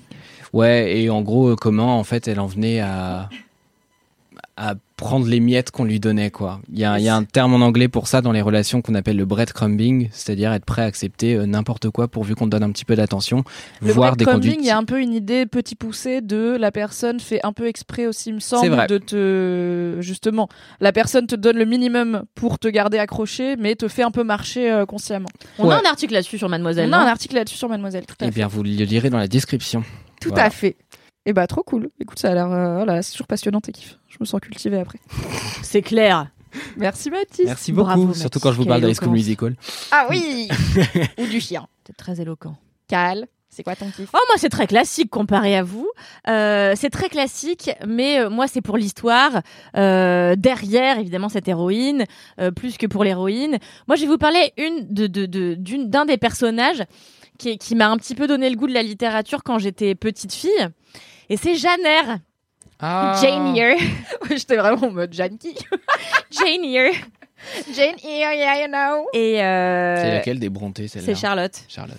Qui est et en fait euh, moi j'ai hésité entre Janer, on va la dire à la française, entre Janer et Elisabeth Bennett dans Orgueil et préjugés parce que c'est les deux livres que j'ai lus quand j'étais petite et qui m'ont vraiment genre matrixé la tête et que j'ai lu 152 fois dans le grenier de ma meilleure amie Élise Piecock, vous la connaissez. Ah non, c'est Florence Chartier dont tu dois plus dire le nom? Ah non, c'est Élise Piecock. Ah oui, très bien. Et bah bisous à L2. On ne parle pas d'Élise Piecock, on ne dit pas le On nom d'Élise hippie. Piecock. Hippie, ouais. Attendez, j'ai pas la rêve, pourquoi on doit pas dire son nom? Ah oui, pardon, parce Non, qu'apparemment c'est qu'elle est qu'elle a dit. euh, en fait, elle en a marre que je raconte sa vie euh, dans ce podcast, mais euh, franchement, une fois de plus, une fois de moins, hein, qu'est-ce que ça change? Et euh, et euh, et en fait, voilà, Élise, elle a une grande maison en Bretagne que j'aime beaucoup, qui est pas loin de la mer. Est-ce que vous connaissez C'est à euh, euh, Pléneuf-Valandré, c'est très joli. Bah, c'est un endroit où on a envie d'être une autrice maritime, tu vois. Et euh, et donc, elle a cette belle maison avec ce joli grenier. Et dans ce grenier, euh, il y a rien parce que moi, je fais des terribles allergies au bois. Bon, bref, du coup, dès que j'y vais, j'éternue et tout, c'est l'enfer. Allergique au bois? Ouais, je suis allergique au bois, au sable et aux chevaux. Ça n'existe Et pas. à l'huître. Attends. Et du coup, t'es une autrice maritime, Ça- alors que ça ouais. fait trois éléments. euh, Ah mais je suis, mais de toute façon moi Le je suis malade sable. tout l'été et à chaque fois que je vais à la plage j'éternue tout le temps, j'ai toujours des antihistaminiques sur moi. Quand je vais dans des maisons de campagne j'ai des antihistaminiques, euh, voilà. Et euh, T'as les pires allergies pour la personne que tu es quand même. hein. Et donc, dans cette maison, dans le grenier, il y a une énorme bibliothèque avec tous les classiques de la littérature britannique et française surtout. Et donc, quand j'étais petite avec Élise, on se servait. Et quand on a découvert euh, c'est moi qui l'ai lu la première et après je lui ai donné. Et en fait, toute notre vie, on, on l'a relu à des moments un peu, euh, un peu en même temps. Et euh, est-ce que vous connaissez tous cette histoire? Non. Oui. Non, non, moi j'ai raté la vibe romantisme anglais, Jane voilà, Austen, du tout ça, 19e. je m'en fous. Alors moi, vraiment, Même quand j'ai Léo eu de 12 ans, Hurlevent, ça a pas marché sur moi. Alors que ça aurait dû, franchement, j'étais émo quand j'étais ado. Non, mais Léo de Hurlevent, c'est difficile à lire. Et en plus, moi, la seule fois où j'ai essayé de le lire, c'était en anglais. J'ai Ah ouais. vraiment lu 8 pages et j'ai fait vas-y, laisse tomber. Euh, Et puis il y a des mauvaises traductions aussi, hein, parce que j'avais essayé de le lire moi pour le coup en français Ouais. et vraiment la traduction était pas folle, pas folle du tout. Mais je crois que, en fait, je sais pas si c'était la plus talentueuse des sœurs Brontë, parce qu'elle a écrit vraiment celui-là et après, ça, ça en était fini de sa carrière. Donc euh, voilà. Elle a Il y a participé. peut-être un signe, tu vois. Histoire d'être dans les sœurs Brontë quand même, tu vois, de dire moi aussi j'ai Exactement. fait un livre, wesh. C'est ça. Et donc, Jeanne ça raconte quoi? Donc, c'est l'histoire de Jeanne. Moi, ce que j'aime chez elle, c'est elle est dans le style martyr qui se roule dans le foin, euh, comme Ja- de cette époque-là, tu vois, 19e. Oh, un peu Madame Bovary qui se plaint tout le temps là. Bah ouais, mais attends, elle a pas une vie facile, Jeanne. Pourquoi? Bah je sais Parce pas, que- raconte-moi le pitch. Parce que quand elle était bah, déjà elle perd ses parents orpheline comme dans 100% des romans de cette époque et du coup euh, elle elle atterrit dans un orphelinat horrible où genre tout le monde la maltraite finalement après ça va mieux et euh, elle étudie dans cet orphelinat pour devenir préceptrice et une fois qu'elle devient préceptrice préceptrice? Préceptrice, c'est enseigner à des enfants. c'est ça Perceptrice, c'est percevoir les impôts. c'est ça. Préceptrice. Donc, du coup, notre Jeanne Eyre, qui vient de se faire maltraiter la pauvre bichette orpheline dans son orphelinat, elle réussit à se faire engager comme professeure chez un homme très riche, euh, très mystérieux, qui vit dans une grande maison, un peu comme un château, qui s'appelle Mr. Rochester. Alors, elle, elle est toute jeune, elle doit avoir euh, 18 ans. Lui, il en a plus de 40. Il est très ténébreux. C'est donc l'origine des daddy issues. Exactement. Il est très ténébreux, très mystérieux. Il a pas l'air très sympa. Il a l'air un peu louche, mais quand même, elle est jeune. Elle a jamais vu un homme. On rappelle qu'elle était dans son orphelinat, maltraitée par des femmes, pas sympa, tout ça. C'est la mélodie du bonheur en fait. Un peu. Et du coup, elle est là. Waouh, Rochester. J'ai un peu envie de le ken, mais à la fois, je suis timide. Voilà. Dilemme. Et lui, qu'est-ce qui se passe? Problème, first problème, il est promis à une autre femme. Mais un jour, il dit à Janer, écoute, la vérité, euh, Je même veux si bien te déglingue quand même. presque, il lui dit, même si t'es un peu mal né quand même, euh, je te kiffe, viens, je t'épouse.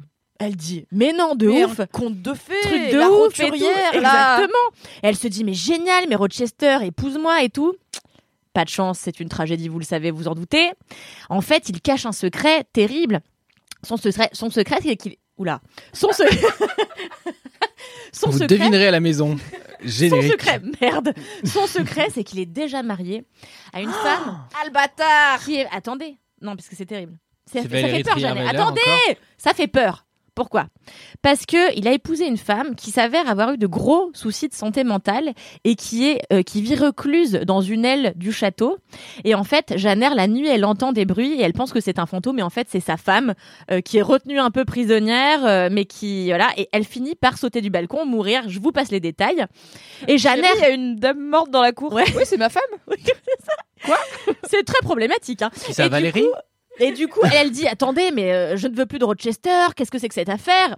Belle gosse, tu vois. euh, Femme forte. une femme forte, elle se casse, elle erre dans la nuit, c'est terrible, jusqu'à ce qu'elle trouve une petite maisonnée euh, avec notamment un gars, est-ce qu'il est pasteur un- Je ne suis pas au fait des religions, mais c'est un, ni des saisons, ni des religions. Je ne m'en occupe pas. c'est un gars religieux. Les tu pasteurs, vois. rabbin, Wimam, un truc quoi, vous l'avez. Et il est sans doute pas- plus pasteur que rabbin Wimam à mon avis. Je pense qu'il est moine bouddhiste. Et- Euh, voilà. Et en fait, il lui dit, bah Jeanne, je te recueille, toi, tu peux taffer dans le comté, euh, machin. Et donc, elle taffe là pendant quelques mois, et un jour, elle se dit, j'ai un feeling. Parce qu'il y a quand même un truc un peu mystique dans Jeanne. C'est ça que j'aime beaucoup avec ce roman. Elle se dit, je sens un truc, j'ai quand même, moi, j'ai quand même du pif. hein. Et euh, donc, dans la nuit, elle refuit. Bon, elle avait pas deviné que l'autre était marié, mais bon. Non, mais elle se doutait qu'elle elle aurait pu peut-être se dire d'où vient cet enfant? Il ne l'a pas fait seul. Oui. Oui, mais lui, lui, Mais lui, il mytho, genre, il vois. c'est un gros manipulateur. Il Ok. dit qu'il est veuf, tu vois. Et donc, elle se dit un jour, attendez, aussi, je sens qu'il y a un truc qui déconne chez Rochester. Je vais Non. quand même aller checker. Elle Bah, va, elle va, elle retourne Attendez. Rochester, on sait déjà qu'il est, qu'il est Ah non, mais elle, croit qu'il y a un truc qui cloche dans la maison de Rochester. Oui, oui, ça elle se dit, je sens qu'il y a un truc pas net, il faut que j'y retourne, il faut que j'y retourne, quelqu'un est en danger. Ah. Elle y retourne. Et il s'avère que la maison a brûlé et que Rochester, en voulant sauver sa fille, euh, c'est encore une fois défenestré. Je suis là arrêtée. Euh, donc il a sauté. Des maisons de plein pied, c'est quand même beaucoup plus safe. Il saute par euh, une fenêtre euh, et il perd la vue et une main. Et du coup, Janer se dit qu'elle va un petit peu s'occuper de lui. Finalement, Le heureusement, il syndrome de recouvre. l'infirmière. Ouais, carrément. Heureusement, au bout de deux ans, il recouvre la vue. Finalement, ils font un nouvel enfant et ils vécurent heureux. Mais ça finit mal. Ça finit assez mal. Euh, mais ce que j'aime avec Janer, c'est que même si, euh, en effet, elle a ce syndrome de l'infirmière et que Bichette, elle finit quand même euh, par tomber entre les mains d'un homme qui lui a pas mal manipulé et qui lui a pas mal menti, c'est typique de l'héroïne de cette époque-là, euh, qui prend sur elle, qui est hyper résiliente, etc. Et euh, moi, je l'aime, non pas forcément pour ce qu'elle euh, représente en tant que héroïne de la littérature, mais je l'aime pour ce qu'elle m'évoque, c'est-à-dire mes premiers émois problématiques pour un, un homme euh, plus vieux, donc Monsieur, de Roche- Monsieur Rochester. Et J'aurais bien évidemment kiffé Monsieur de Rochester si j'avais lu Janer à, à 12 ans, a pas de évidemment. problème. Tu m'étonnes. Ma libido de préadolescente aurait D'autant fait plus zoué. que, exactement, d'autant plus que, évidemment, il y a eu plusieurs films euh, Jane Eyre, dont un qui a été réalisé en 2011 par euh, Karijoji Fukunaga que j'adore. Et c'était la saison 1 de True Detective. ouais, qui avait fait la saison de True Detective et le premier film original Netflix qui s'appelait euh, Beast of No Nation, je crois. Oui, avec Idris Elba. Exactement. Et euh, il s'avère que le film, sorti en 2011, eh ben dedans il y a qui Qui c'est qui joue Rochester? C'est Michael Fassbender. et là, là on coche tout là. Non mais c'est là triché on aussi. est là, stop, vraiment Là, la, la moi, de je 12 dis ans, flaque totale. Bravo de finir avec lui à la fin du livre. Là, c'est super. occupe-toi jusqu'à la fin de tes jours. Voilà. Et- donc c'est Fassbender, c'est Mia euh, Wasilowska, j'arrive jamais à dire. oui, C'est ça, Vas- C'est pas ça. un I? Non, non, c'est Ah un non, A. c'est un A. C'est Vaz. Ouais, c'est Vasilowska, c'est ça. Euh, et Jamie joué, Bell, euh, et c'est Jamie Bell qui joue euh, le curton, euh, qui la recueille et tout. Donc je suis là, casting, casting de folie, j'adore. J'adore. Et cette histoire, eh ben, elle marche sur moi alors que j'ai 29 ans et que je sais que en vrai sa situation à Janer, elle est pas cool, mais c'est un classique de la littérature. Je suis attachée à Janer, c'est comme ça. Qu'est-ce que vous voulez que je vous dise? Ça arrive, même au meilleur c'est d'entre nous. super. C'est que c'est Mais culte quand même. C'est cultissime. On rappelle que ça a On t'a été écrit par fin, une par femme dans le... Ouais, complètement. Enfin bon, Janer, bordel de merde, c'était quand même au 19e siècle. Littéralement, je savais pas de quoi ça parlait. Donc, on confond tout le temps avec Orgueil et Préjugés en plus. Et Orgueil et préjugés, Ah. Elisabeth Bennett, Jane Bennett, on les adore. Et Je l'ai encore regardé la semaine dernière d'ailleurs. Ah bah mais on- moi j'adore ce film, film Moi de aussi. Joe Wright et je précise que Joe Wright sort un nouveau film bientôt le 30 euh, le 30 Alors ça, mon gars, c'est ce qu'on appelle glisser un micro-kiff vraiment en diagonale parce que ça n'a pas grand-chose à voir avec ton kiff, mais I'll allow it. Vas-y. Merci. Joe Wright. Le 30 avril sort un film qui s'appelle Cyrano, euh, qui est évidemment tiré de Cyrano de Bergerac, que s'est approprié Joe Wright, donc euh, le réalisateur qui a notamment fait Orgueil et Préjugés. C'est une comédie musicale avec Peter Dinklage dans le rôle de Cyrano de Bergerac, qui jouait euh, Tyrion Lannister dans Game of Thrones. Et c'est euh, intéressant. J'en dirais pas plus, c'est très bizarre. Mais c'est beau ce qu'il fait en général. C'est très moins, beau. Attendez, non, on va pas digresser ouais, sur oui, Joe Wright. Vraiment, il est Ah. saison. Je, je- je dis juste que c'est. Je crois que c'est un de mes réalisateurs préférés. Ouais, bah, je comprends. Ouais. euh, C'est très romantique et du coup. euh, C'est beau, c'est bien fait. Non, non, on Ouais, va carrément. vraiment pas digresser sur. Vraiment, il est 16h10, on a commencé ce podcast à 14h30 officiellement, donc on va pas digresser sur Joe Wright. Et, euh, et voilà, donc euh, qu'est-ce que je disais? Super euh, un roman culte euh, écrit par euh, une nana, ce qui à l'époque était quand même pas hyper courant courant, c'est-à-dire à part Lester Brontë et Jane Austen, ça se bousculait pas euh, au portillon. Euh, C'est pas une expression peut-être que t'as envie de chier ça? Mais non, non, vraiment pas du tout. non, c'est. Ok, je vois à quoi tu penses et je l'ai, je l'ai pas en détail. Non, se bousculer au portillon veut littéralement dire ça se bouscule au portillon, donc il y a du monde qui vient. Ok. quoi. Ouais, c'est ça. Je croyais que c'était vraiment une Bon, expression. voilà classique, on parle pas assez de, de classique, euh, voilà. Euh, Janer, relisez-le mille fois. Rochester, kiff sur lui, problématique, mais bon, c'est comme ça, ça arrive. Bisous. Tout à fait. du coup, je vais. Mais c'est bien parce qu'on a une belle diversité dans ce qu'on raconte, puisque toi, t'avais une histoire autobiographique euh, très réaliste sur des choses du quotidien. Toi, t'avais un truc un peu plus socio, un peu plus engagé, ce qui n'est pas très surprenant. Je suis Toi, t'as chiant du quoi. Classico-romantisme, mais aussi problématique, car qu'est-ce qu'on attend d'autre d'un kiff de Kalindi? J'arrive, je bois de l'eau.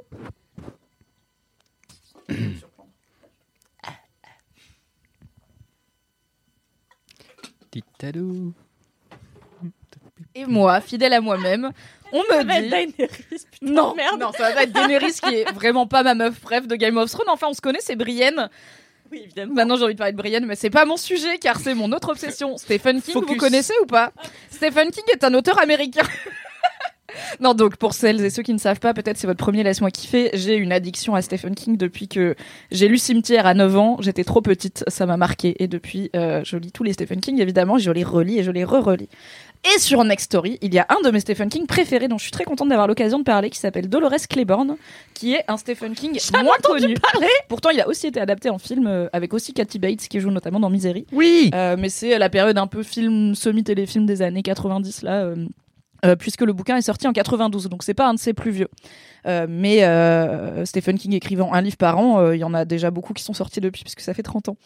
Et du coup, Dolores Claiborne fait partie de ce qu'on appelle la trilogie féministe de Stephen King, puisqu'il a une vraie trilogie. euh, alors, c'est pas des, des œuvres qui suivent, mais il a un triptyque avec des héroïnes et qui sont. euh, c'est pas des livres féministes parce qu'il y a simplement une femme en personnage principal, mais parce que ça explore réellement le vécu des femmes et notamment les violences faites aux femmes.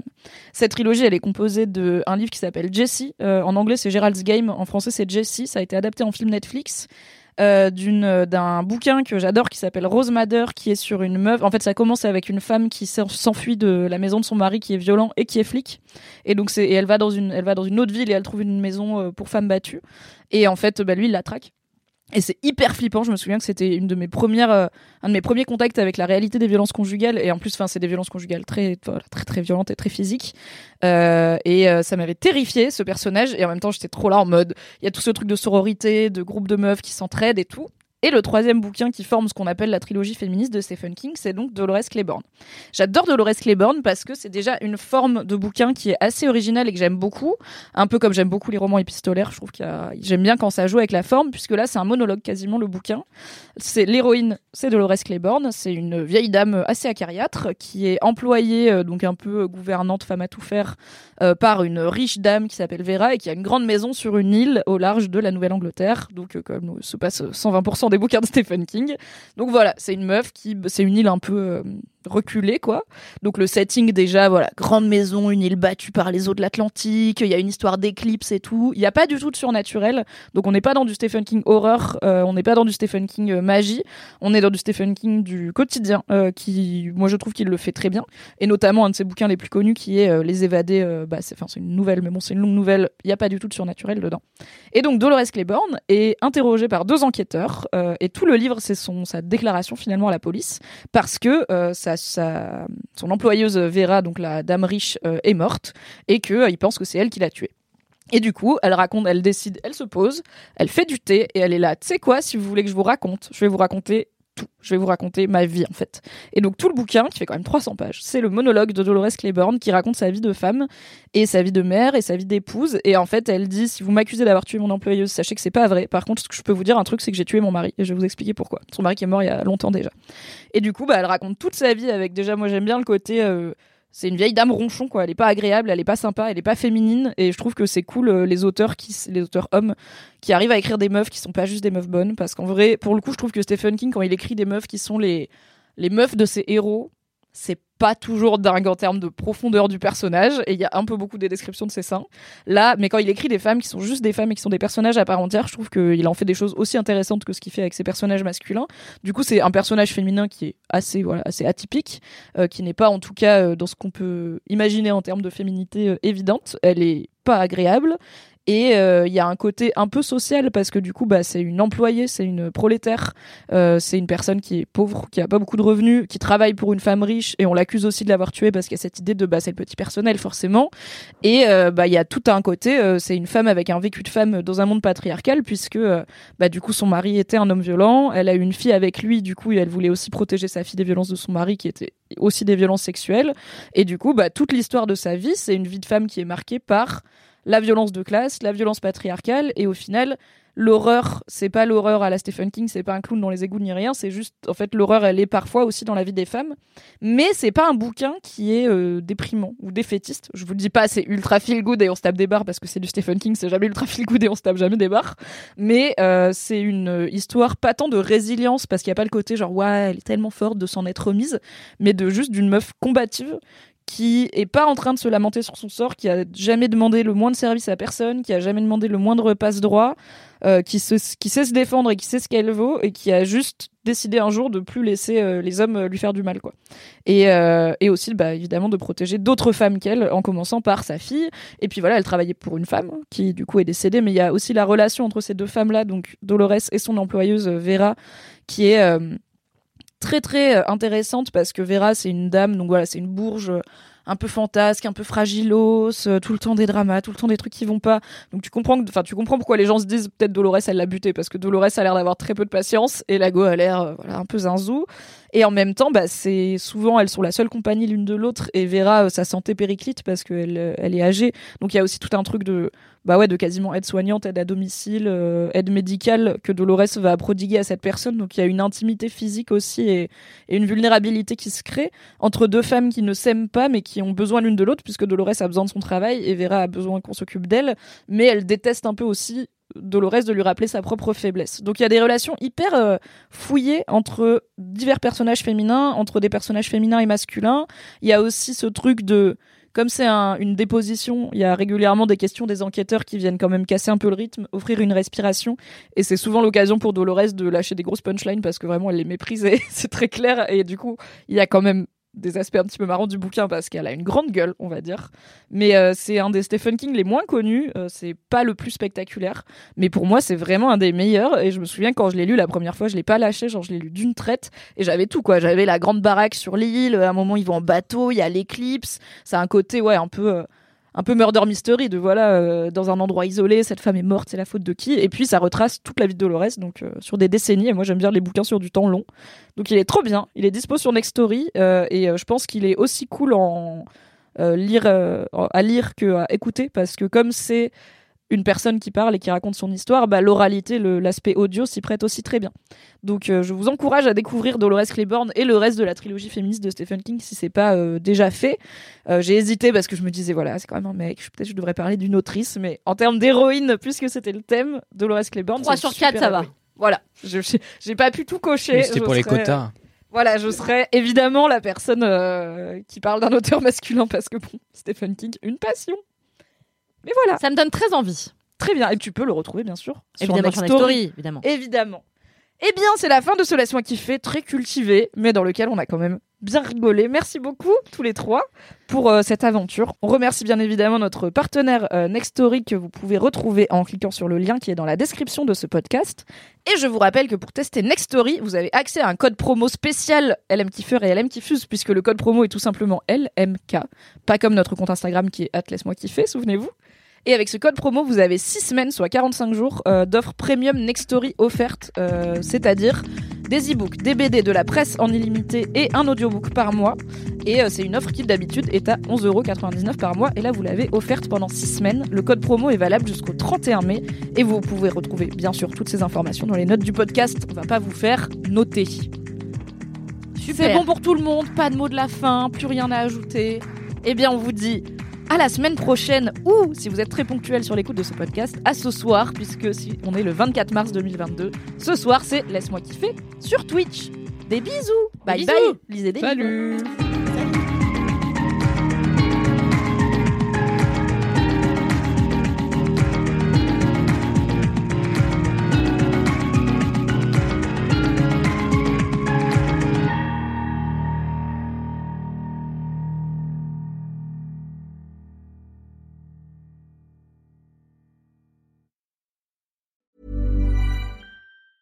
Planning for your next trip? Elevate your travel style with Quince. Quince has all the jet setting essentials you'll want for your next getaway, like European linen, premium luggage options, buttery soft Italian leather bags, and so much more. And it's all priced at 50 to 80% less than similar brands. Plus, Quince only works with factories that use safe and ethical manufacturing practices. Pack your bags with high-quality essentials you'll be wearing for vacations to come with Quince. Go to quince.com slash trip for free shipping and 365-day returns.